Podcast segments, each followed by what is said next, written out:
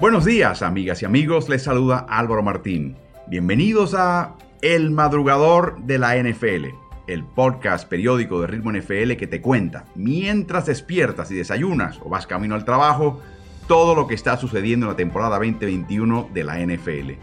Cada mañana después de una jornada de liga, me encuentras bien temprano en tu plataforma de podcast favorita, analizando todo lo que esté sucediendo en la liga Recuerda, lo puedes hallar bajo el nombre de Ritmo NFL.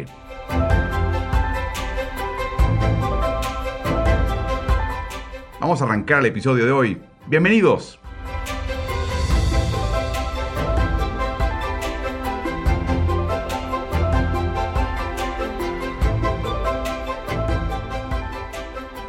Buenos días a todos los que nos escuchan. Les saluda Álvaro Martín. Estoy un poquito ronco del fin de semana donde estuve el domingo por la noche eh, narrando el partido de Pittsburgh en Los Ángeles Chargers. Un partido que por un momento parecía que iba a ser una paliza de Chargers en el último cuarto Pittsburgh se puso las pilas y de hecho llegó a estar al frente eh, efímeramente antes de cometer un error garrafal que le costó el partido. Pero antes de llegar a esos temas, vamos a hablar un poquito de la visita a Los Ángeles. Es una visita relámpago Luego me entero, cuando llegué al aeropuerto estaba bastante lleno de gente y me entero que se estableció el sábado pasado la marca de personas, pasajeros, que tanto llegaban como se iban de ese aeropuerto internacional importante. Creo que marcaba algo así como 2 millones de personas. Era una de 2 millones de personas que habían entrado salido en 24 horas de ese aeropuerto. Les diré que cuando salimos del avión, la fila de seguridad en la otra dirección para tomar vuelos era enorme, interminable. Anticipaban que el domingo iba a ser el día, un día aún más bullicioso y que por supuesto esta semana entrante, que es un fin de semana feriado en los Estados Unidos, el fin de semana del Día de Acción de Gracias, sería también igual de bullicioso. Así que el aeropuerto estaba repleto, tepe a tepe. Mi vuelo salió tempranísimo el lunes, por eso no hubo el madrugador, porque me tuve que ir a acostar inmediatamente Tan pronto llegué al hotel, me, levanté media mañana, madrugada del lunes, hora de Los Ángeles, y, estuve metido en un avión de costa a costa. Viaje que básicamente es el equivalente de Nueva York a Londres, en realidad a Los Ángeles a Nueva York. Así que por eso lamento y me, disculpan de no tener madrugador eh, listo. Una vez en el hotel, sin saber que ahí se estaba hospedando el equipo de Pittsburgh. Eh, no noté nada, llegué temprano el sábado, posiblemente llegué antes de muchas personas, llegué antes que, todo el mundo del equipo, y no noté que era el hotel del equipo. Ya cuando paso una hora y pico y bajo a ir a comer algo, me doy cuenta que hay mucha gente vestida con los colores de Pittsburgh. Uh, espérate, aquí, hay mucho aficionado de Pittsburgh. Y normalmente cuando uno ve eso, el equipo está muy cerca. Bueno, la casualidad que el equipo sí se estaba quedando en el hotel, contrario a lo que me habían dicho originalmente. Así que el equipo viajó por su cuenta. Ben Roethlisberger, que estaba eh, con tema del COVID, recuperándose del COVID, viajó aparte, avión privado, para no contagiar a nadie, asegurarse que él tampoco se contagiase. Y luego veías en esas próximas, no sé, 12, 16 horas, eh, a jugadores de Pittsburgh entrando y saliendo del hotel todo el tiempo. En parte porque el hotel tenía la capacidad de preparar comida limitada, eh, por lo menos para el público. No, pude imaginar que el equipo no tuviese algún tipo de comida, pero el hecho es que había muchas personas saliendo a la calle para que le entregasen comida entregada a domicilio. Era la cosa más rara, ¿no? El restaurante, el lugar cerraba después de desayuno, tipo 10 y media de la mañana. Así que todo el mundo a buscarse la calle a buscar algo de comer. Todo el mundo, a partir del desayuno dos veces al día. Así que había muchos jugadores circulando, entrando, saliendo, etcétera, etcétera. Por último, eh, el domingo nos fuimos temprano porque nos dieron un tour especializado de las instalaciones de NFL Network, eh, que en realidad es, es, el brazo mediático que administra la liga y le pertenece a la liga. Es un par de edificios muy bonitos al otro lado del estadio SoFi, en Inglewood, en California, no muy lejos tampoco del aeropuerto. Los edificios son flamantes, son hermosos desde afuera. Y cuando vas entrando en la recepción hay una panel con los 32 con cascos de los 32 equipos. Hay una serie de murales, todo muy impresionante. Por supuesto, tienes que entregar prueba de vacunación para poder entrar. Y una vez entras, te van llevando de a poco por distintas áreas. Eh, hay estudios de producción que son absolutamente enormes y con todo el espacio y toda la, luminotecnia y todo el, control de temperatura que se puedan ustedes imaginar. Muchos de esos espacios sin usar.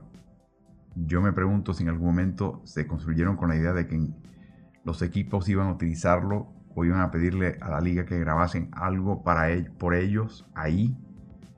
Em, es un lugar enorme, absolutamente enorme. Los estudios, uno atrás del otro, así, pum, pum, y, y te dan la boca abierta. Conectando en el primer nivel distintas áreas de este edificio, este es un pasillo. Ese pasillo es de la longitud de tres campos de fútbol americano, o sea, 300 yardas. Y en un costado hay una serie de murales de figuras históricas, jugadores, entrenadores, pero figuras reconocidísimas históricas de la liga. Y es verdaderamente impresionante. 22 artistas de 8 países.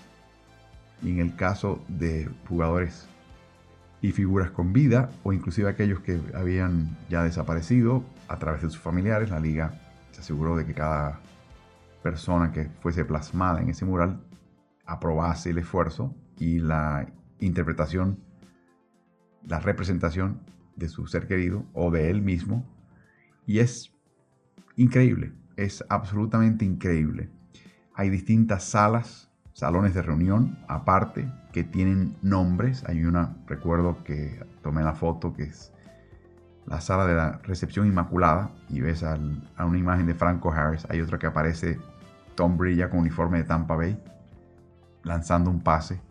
Y esas son las salas de reunión aparte como todo nuevo edificio de oficinas en los Estados Unidos y otras partes del mundo, el trazado es abierto, no hay oficinas cerradas, hay muy pocas oficinas cerradas.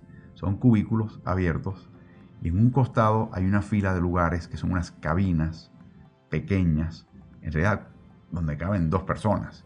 Y ahí hay un teléfono en caso de que haya, que haya que hacer una teleconferencia y tú puedes hacer cerrando la puerta y es totalmente a prueba de sonido. O sea, es para em, e, eliminar o reducir el ruido. Todo increíblemente eh, prolijo y, bonito. Arriba hay más oficinas, hay más oficinas arriba y más estudios abajo. Y hay una cafetería que es tremenda, que, donde todos los mostradores están totalmente cubiertos y separados por un cristal, que me imagino que se instaló desde el tema del COVID, pero que parece que estuvieron ahí desde el primer, primer día. O sea, no te das cuenta que es algo aparte, es como si fuese parte del diseño de la cafetería. La cafetería que tiene todo, te pueden imaginar. Y lo increíble es que está ahí a tu disposición. No hay una caja, no te cobran un centavo por lo que consumas. O por lo menos mientras estuvimos, yo no vi ninguna caja nadie cobrándote nada. Y es algo verdaderamente espectacular. En el comedor, en la parte donde se sienta uno a comer en la cafetería, en las mesas, arriba hay una colección de 32 tablas de surfing, de barrenar, cada cual con el lemas y colores alusivos a cada uno de los 32 equipos. Todo en orden alfabético. Y es también espectacular. Y esa es la oficina de, ahí está reunido NFL Network, la cadena de televisión, está reunido nfl.com, están reunidos todas las, plataformas mediáticas de redes sociales de la liga. Eh, todo está ahí. Todo, todo, todo, todo, todo, en este par de edificios. Cruzas la calle y está el estadio. Literalmente cruzas la calle y estás entrando ya a una de las puertas principales de entrada del estadio. Entre un edificio y otro hay un espacio enorme, es un cuerpo de agua, que en una época cuando ese predio era un hipódromo, era también una especie de lago donde muchas aves venían a hidratarse y a descansar. Todavía vienen muchas aves ahí. Y es un espacio absolutamente enorme. Lo que te choca es que en una ciudad de Los Ángeles, donde el metro cuadrado es tan valioso, le hayan dedicado tanto espacio a una zona no digamos verde, pero una zona natural. Y cuando digo natural, no es un lago como tal, rodeado de tierra y vegetación. No, es un lago creado por el hombre donde el borde de ese lago es de piedra, es de concreto y una especie de losa. Em, y, y, es increíble que el señor Cronky y la NFL, que ambos invirtieron 5.500 millones de dólares en este complejo, le han dedicado tanto espacio y tantos recursos a crear algo tan bonito. Tengo entendido que la competición de arco y flecha olímpica, cuando lleguen las Olimpiadas, los Juegos Olímpicos, a Los Ángeles, creo que el primero próximo es París, el siguiente será Los Ángeles, se celebra en esa área. Es algo verdaderamente impresionante. El estadio en sí es sobrecogedor. O sea, desde que llegas, estás tratando de, que tu vista entienda lo que estás viendo. La forma es atípica de un estadio. No, el trazado no es una especie de contenedor con la base más chica y el labio arriba más abierto, ¿no? Ni siquiera es una especie de cilindro. No, es un techo que tiene caídas. Ah, como si se hubiera derretido un borde y, se hubiera, y hubiera, caído y hubiera tocado el suelo. Entonces te pones a ver exactamente, bueno, ¿y dónde está el estadio dentro de todo eso? No lo ves. Es toda una construcción, es una llegada donde han también colocado mucha naturaleza, muy de vegetación semiárida del sur de, California. Y vas entrando y viendo aquello y ahí vas más o menos empezando a entender, ah, por ahí está el estadio. O sea, tú ves las afueras de este estadio no puedes determinar exactamente dónde dentro de todo eso está el estadio. Hasta que ya vas entrando. El techo es una serie de, de vigas de metal finas que tiene el efecto de dejar que pase la luz, que sea translúcido, pero que no deje pasar el calor. Es una especie de sombra que ya empieza a condicionar el estadio y evita que tengan que gastar mucho más dinero, me imagino, en acondicionar el estadio en un lugar caluroso.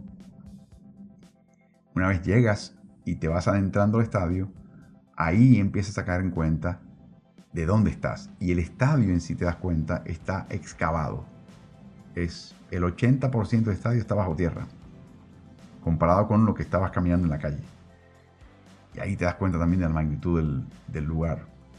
Es enorme. Para el estándar de un estadio de NFL es enorme, no, tiene nada de acogedor o de íntimo, todo lo contrario, es enorme, unas pantallas increíbles, el tema de, del efecto de luminotecnia muy Hollywood, cuando comenzó el partido y antes de que entrase al campo el equipo local de Chargers, empiezan a, a apagar las luces del estadio y a encender y apagar otras luces que parecía el efecto de un club nocturno, de un club de baile, una discoteca cosa que no ves tampoco en la NFL. Le cuesta mucho trabajo, no, se presta estadio. Se ha diseñado con todo esto en mente. Y me imagino también que la posibilidad de una ceremonia inaugural del Juego Olímpico. las facilidades para la prensa, un poquito extraña, el palco, los palcos de transmisión están en un costado totalmente aparte. Es más, tienes que bajar un piso y subirlo para llegar a ese costado. El palco de prensa está aislado, o sea que la transmisión, por un lado, prensa por el otro. A nosotros nos asignaron un espacio abierto en el palco de prensa. Pero, y, el temor nuestro era, bueno, vamos a, relatar el partido, vamos a narrar el partido como venga y si hay que gritar, gritamos, si nos sobresaltamos, nos sobresaltamos y está bien, no hay problema. El problema va a ser de la persona que se sienta al lado nuestro.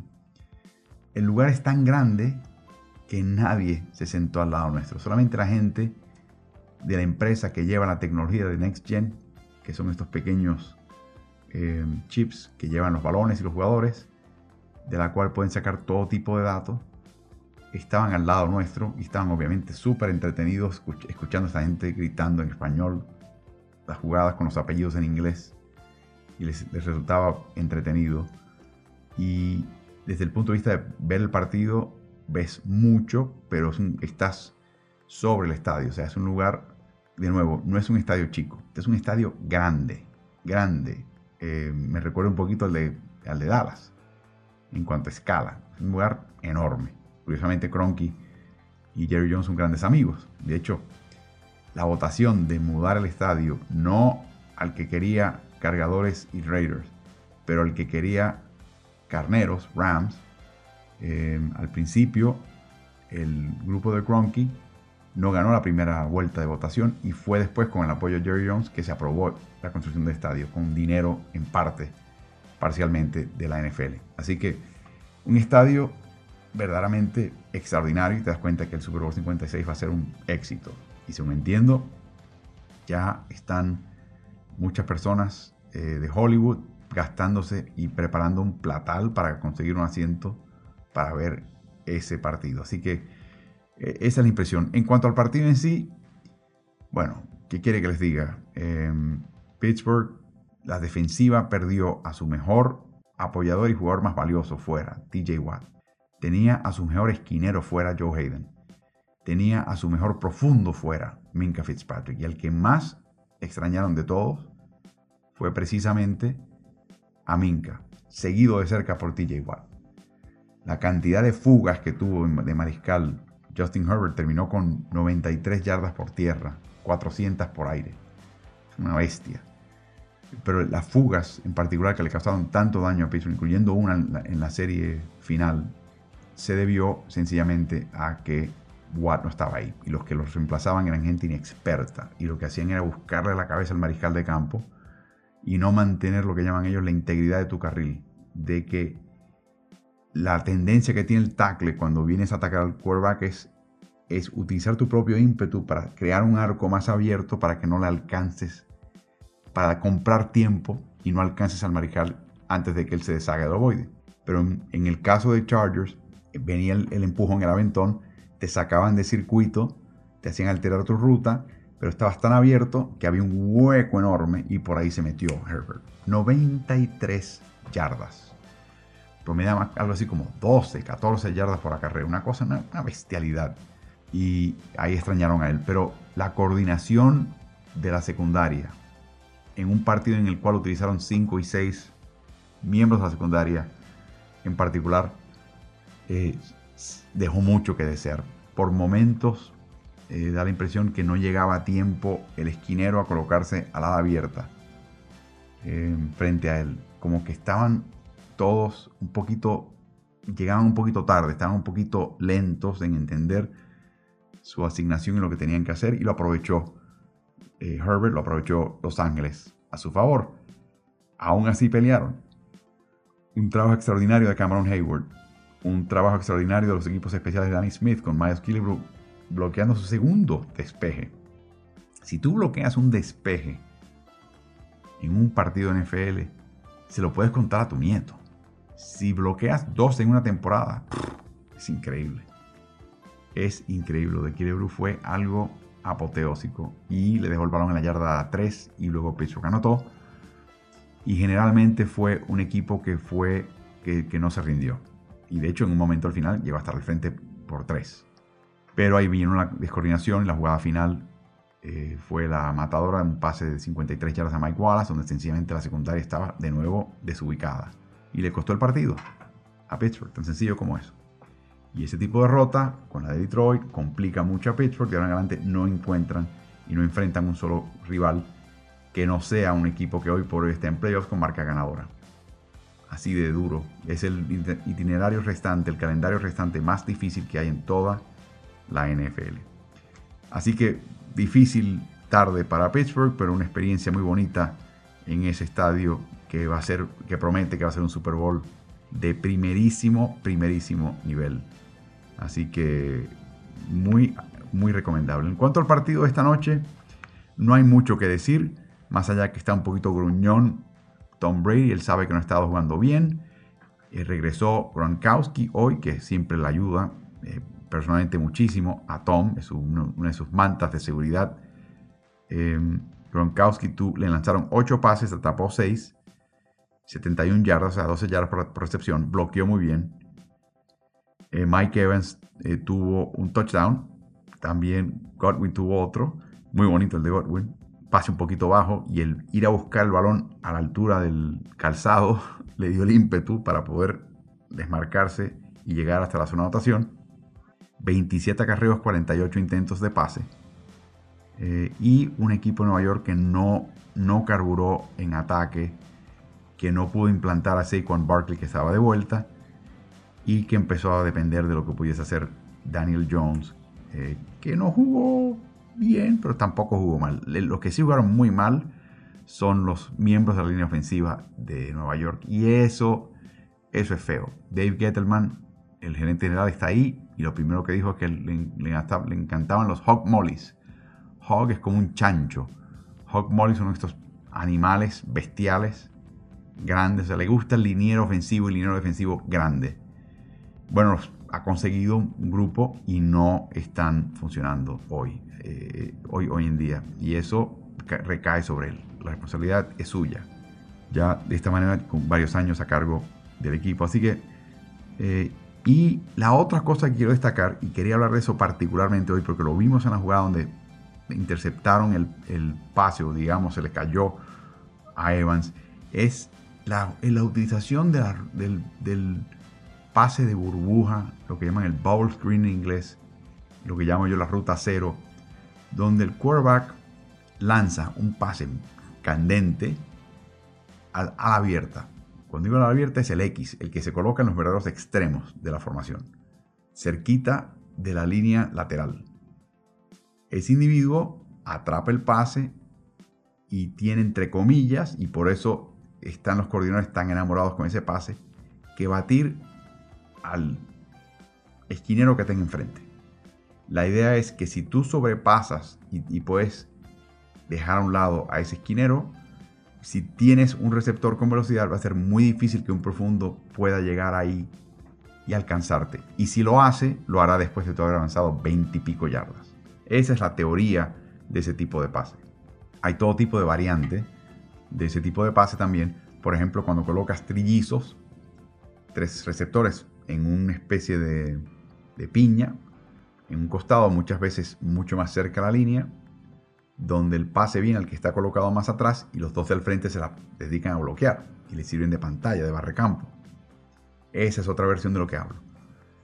Eh, distingo eso del verdadero pase de pantalla, que es cuando el quarterback se retrasa e invita la carga, invita que el defensivo se le acerque para luego lanzar un pase flotadito por encima de esa primera ola de defensas a un receptor que está detrás de ellos, toma el pase y lo que tiene es campo abierto.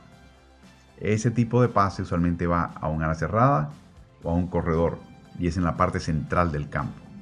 Pero me voy a enfocar en los pases que son a los, extremos, la ruta cero.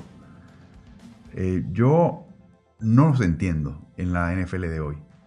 El propósito es batir uno a uno y ganar el duelo individual contra un esquinero. Y lo que estoy viendo es que en el mejor de los casos eh, no los bates del todo. Te frenan de alguna manera. Se aferran a tus piernas. Los llevas de, cargas casi. En las primeras yardas de, tu avance. Pero no puedes, no es, un, no es un quiebre o un dominio limpio que te permita desarrollar ímpetu. Por lo tanto, ese tipo de pase es da muy poca cosa. Y, lo, y la razón por la cual el pase tiene que ser enviado con velocidad es porque va a lo largo de la línea de golpeo y muy cerca a esta. Y cualquier defensa que usme esta situación lo que hace es que mete la mano y te puede tocar ese ovoide, inclusive hasta interceptarlo, que fue exactamente lo que pasó en una jugada en este partido, donde hay dos receptores a la izquierda de la formación de Tampa Bay Brady le lanza un pase durísimo a, Mike Evans, pero estaba Johnson como interno en la ranura y Johnson se mete en la línea del pase. O sea, está Brady, está al fondo Evans y en el medio, a un costadito, está Johnson. Y levanta los brazos Johnson. Y Johnson se dio cuenta que el pase era demasiado fuerte para que fuese para él. Y no mueve los brazos, no trata de ir a buscarlo, pero está en el medio de, ese pase y yo creo que le quitó un poquito la concentración a Evans, que no exculpa a Evans, él debe atrapar ese pase, le pega en el pecho a Evans, sale flotado, es interceptado por la defensiva de Nueva York y la llevan hasta la yarda 3 y de ahí anotan un touchdown. La ruta cero no funciona. No funciona en la NFL de hoy. Y mira que están enamorados de utilizarlo. PFF sacó un estudio después de la tercera semana. Los equipos que lo utilizan más son Dallas Cowboys, Pittsburgh Steelers, no hay sorpresa, Tampa Bay, Filadelfia, Seattle, Rams, Arizona, Washington, Detroit, ¿no? Esos son los equipos que lo utilizan, sobre todo los pases afuera.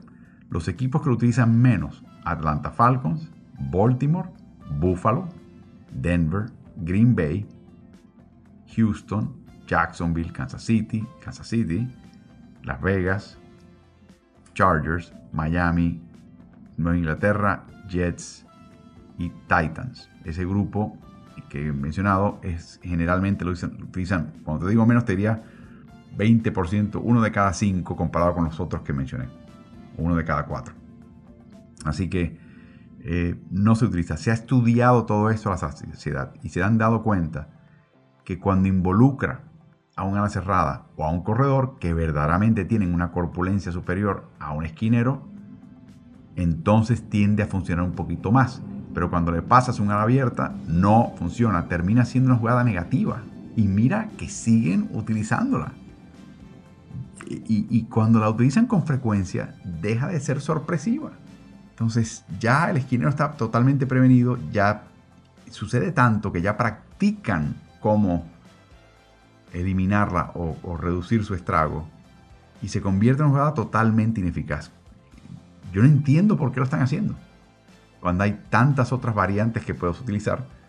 En el partido de Pittsburgh el domingo por la noche contra Cargadores, Herbert hizo una jugada de pantalla pero absolutamente fenomenal, donde utilizó el, en la primera mitad el deseo de Pittsburgh de presionarlo y de, y de apurarlo y capturarlo en su contra, y retiró, y en, y en plena carrera en retroceso lanza un globito, ¡pap! la atrapa, creo que fue Eckler, veintipico de yardas. Tremenda jugada. Y ese tipo de jugada no solamente te hace avanzar, también le siembra duda a la defensiva contraria. Uh, espérate. ¿Lo presionamos o no? Si lo presionamos nos mata. Y te quita un poquito la confianza de lo que estás haciendo y tu confianza en el plan de ataque defensivo. Así que quería mencionar eso también porque lo vi en este partido, resultó una intercepción y ya es algo que ya no rinde lo que yo creo que en un momento por diseño se pensaba, ¿no? Y yo creo que eso es algo que hay que empezar a, estudiar con mayor, no sé, con mayor detenimiento. Es la disminución del incremento marginal en el uso de ese estratagema. También quería mencionar brevemente el choque entre Indiana, Indianapolis y Buffalo. Indianapolis ya ganaba 24 a 7 eh, en el tercer cuarto y tenía una primero, un primero y 10 en la yarda 31 de Buffalo. Y en ese momento el entrenador en jefe de los Colts, Frank Reich, seleccionó una jugada de engaño, lo que llaman en inglés el play action, la finta y pase. El resultado fue un pase incompleto y luego más adelante en esa serie cometieron un castigo y retrocedieron de la yarda 31 y se colocaron en un lugar donde ya ni siquiera pudieron intentar un gol de campo asequible. Ya para ese momento Jonathan Taylor, el corredor del equipo, había tenido mucho éxito. Lo increíble es que en la segunda mitad, desde ese momento en adelante, Reich decidió seleccionar acarreos en primeros y segundos downs. O sea, en nueve, las nueve próximas series de 18 primeros y segundos downs, eh, no, no hay series, perdón, las series que restaban del partido, que han sido unas tres o cuatro más. Cada vez que había un primero o segundo down, acarreaba Indianapolis. Y lo increíble es que ya cuando se establece el patrón, ya lo sabe Búfalo. y Búfalo no puede hacer nada al respecto. Que eso es increíble. 17 de 18 próximos primeros y segundas oportunidades después de la serie donde no pudieron conseguir gol de campo fueron acarreos. La proporción de acarreos en este partido comparado con intentos de pase fue del 70 al 30. 70% acarreos, 30% pases. 38 minutos de tiempo de posesión. Y uno se dice, bueno, cuando pasa eso, pues sí, vas a dominar el tiempo de posesión, pero vas a matar el reloj y vas a acabar anotando menos. ¿Qué tal si te digo que Indianapolis terminó anotando 41 puntos en este partido? Es, es curioso, observen los partidos donde los equipos, antes de tomar un comando importante, terminan eh, con 40 puntos o más y verán un partido donde el equipo, aún, repito, antes de despegarse en el marcador y ganar por 20, utilizan mucho el acarreo. Es algo que, que hay que estudiar un poquito con mayor detenimiento. No todo equipo lo puede hacer, no todo equipo tiene la línea ofensiva, no todo equipo tiene el personal, el corredor, etcétera, etcétera, etcétera. Pero hay algo, hay algo acá que vio Reich que es interesante e importante para la NFL, particularmente una NFL donde todo el mundo piensa que todo el mundo va a pasar todo el tiempo y por lo tanto la clave es quita un apoyador, pon un secundario, aliviana inclusive el tamaño y la talla de los apoyadores y de repente te topas con un equipo que decide como Frank Reich, vamos a correr la bola primer y segundo down de ahora en adelante sin excepción, así que te voy a atragantar el ovoide con mi ataque terrestre. Y eso mató a Buffalo. Obviamente con Derrick Henry fuera de Tennessee por su lesión, Jonathan Taylor se convierte ahora en el corredor número uno en la NFL. Taylor es un chico muy inteligente que quería ser parte del esfuerzo espacial. Nunca se especifica si como astronauta, como astrofísico, como ingeniero, pero ese era su objetivo académico y profesional. Le llegó a reclutar la Universidad de Harvard, mi alma mater, pero prefirió jugar en la Universidad de Wisconsin, porque es una universidad que por un lado tiene gran calibre de equipo de fútbol americano. Harvard juega en el Ivy League y aunque hay talento individual en el Ivy League que es muy bueno, a nivel colectivo el nivel es mucho más bajo que el de una Big Ten o una, conferencia de las grandes, de las conferencias de poder. ¿Y qué hizo este chico en 41 partidos en Wisconsin? Promedió 151 yardas por tierra. Es una bestialidad. El gerente general de Indianapolis, Chris Ballard, se enamoró de la capacidad de este chico y entregó una quinta selección futura. Escuchen esto, quinta selección. Una quinta selección es un jugador de tu plantel. Le entregó un jugador del plantel para poder subir tres puestos en el draft. De la turno 44 al turno 41 para ficharlo. Así de importante era para Ballard traer un jugador de esta talla y siempre ha dicho que él piensa que es una de sus mejores selecciones desde que llegó al equipo y eso es lo que ha hecho en Taylor crear por un lado mucha confianza y por otro lado crear la deuda, ¿no? Tengo que demostrar que este señor que puso su fe en mí tenía razón y eso es lo que ha hecho. Buffalo por su parte está en una situación muy difícil. Em, tienen marca de 2 y 3 en los últimos 5 partidos. Han pasado esencialmente en primer lugar en la AFC a la séptima y última plaza clasificatoria y ahora tienen 5 partidos en 32 días. Escuchen este calendario. El Día de Acción de Gracias por la noche en New Orleans. Luego tiene una especie de pequeño bye week, pequeña fecha libre, porque el próximo partido es en casa contra Inglaterra el lunes. Luego tienen partido en Tampa Bay el domingo. Y luego un sábado domingo el partido contra Carolina. Y por ahí también le tienen otro partido contra Nueva Inglaterra. Así que es un calvario lo que tiene ahora Buffalo. Y tienen que enderezar el rumbo. Y Josh Allen está perdiendo un poquito la forma. Allen es un jugador que tenía mucha talla, mucha capacidad física, pero tenía que coordinarla y pulirlo. Establecer el juego de pies. Lo hemos hablado en otros podcasts, ¿no? Revisen podcasts previos donde hablo de, todo el trabajo que se hizo con Josh Allen para cambiar su mecánica de pase y todo, todo lo que se ha hecho. Muy detallado, muy particular.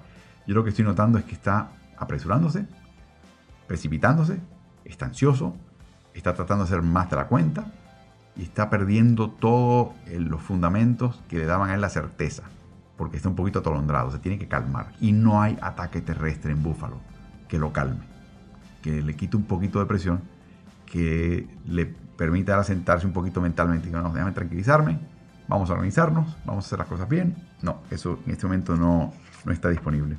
Por último, quería leerles un par de líneas estadísticas de dos jóvenes quarterbacks que son muy similares. Uno, en el 2018, titularizó 7 de 16 partidos, tuvo marca 6 y 1. Completó el 58% de sus pases, 6 touchdowns, una intercepción. Su porcentaje de pases de touchdown fue del 3.5, intercepción 1.8.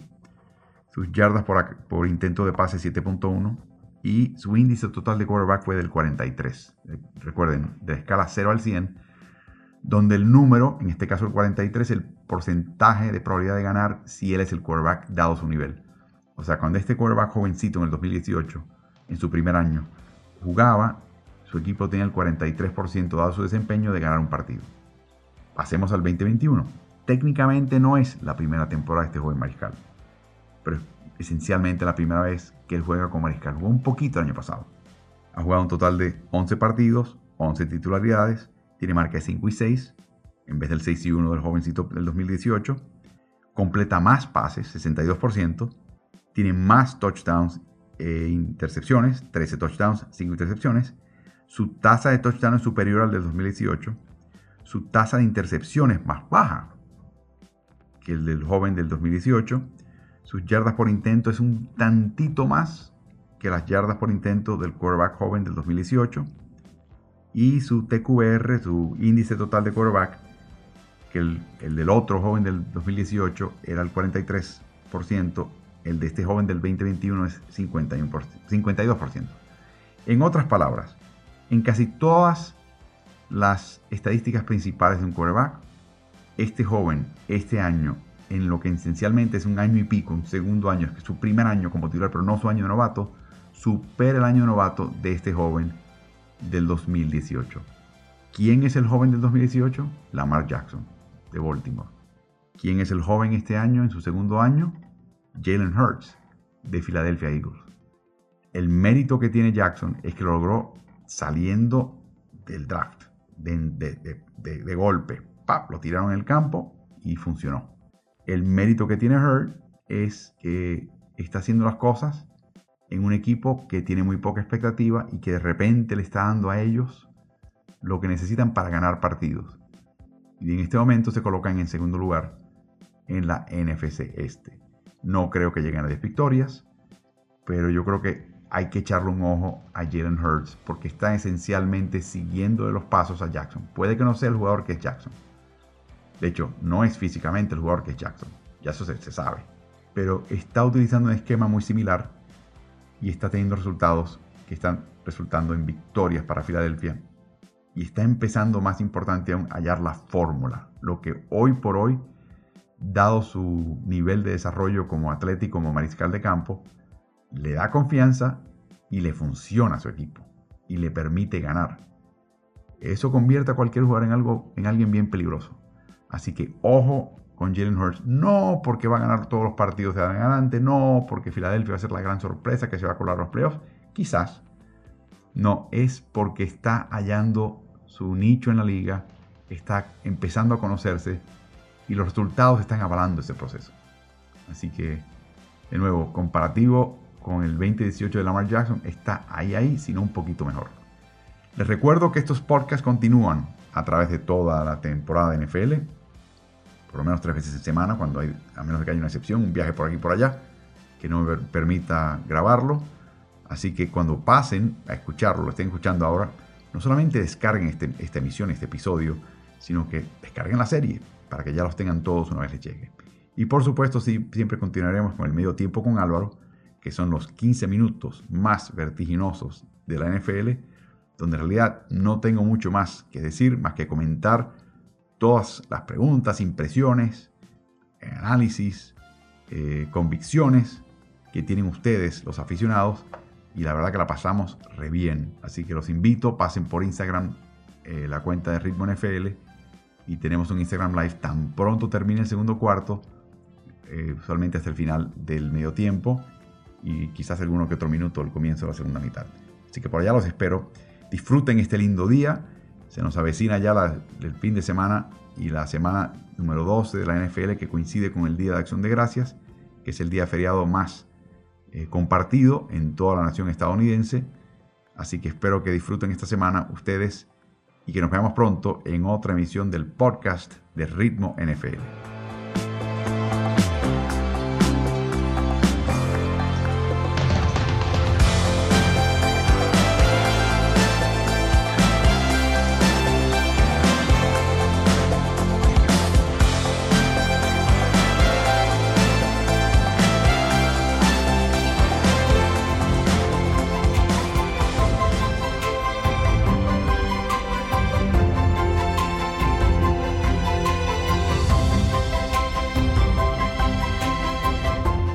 Agradecido por acompañarme en el madrugador de la NFL, el podcast de Ritmo NFL de hoy. Si te gusta este podcast, acuérdate de calificarlo en la plataforma en la cual nos estás escuchando. Quiero invitarte también a que sigas Ritmo NFL, no solamente en tu plataforma de podcast favorita, pero también en Facebook, en Instagram y Twitter, y a que veas mis videos en el canal de YouTube el que vas a hallar bajo el nombre de Ritmo NBA-NFL. Así que suscríbete y te espero en el próximo episodio.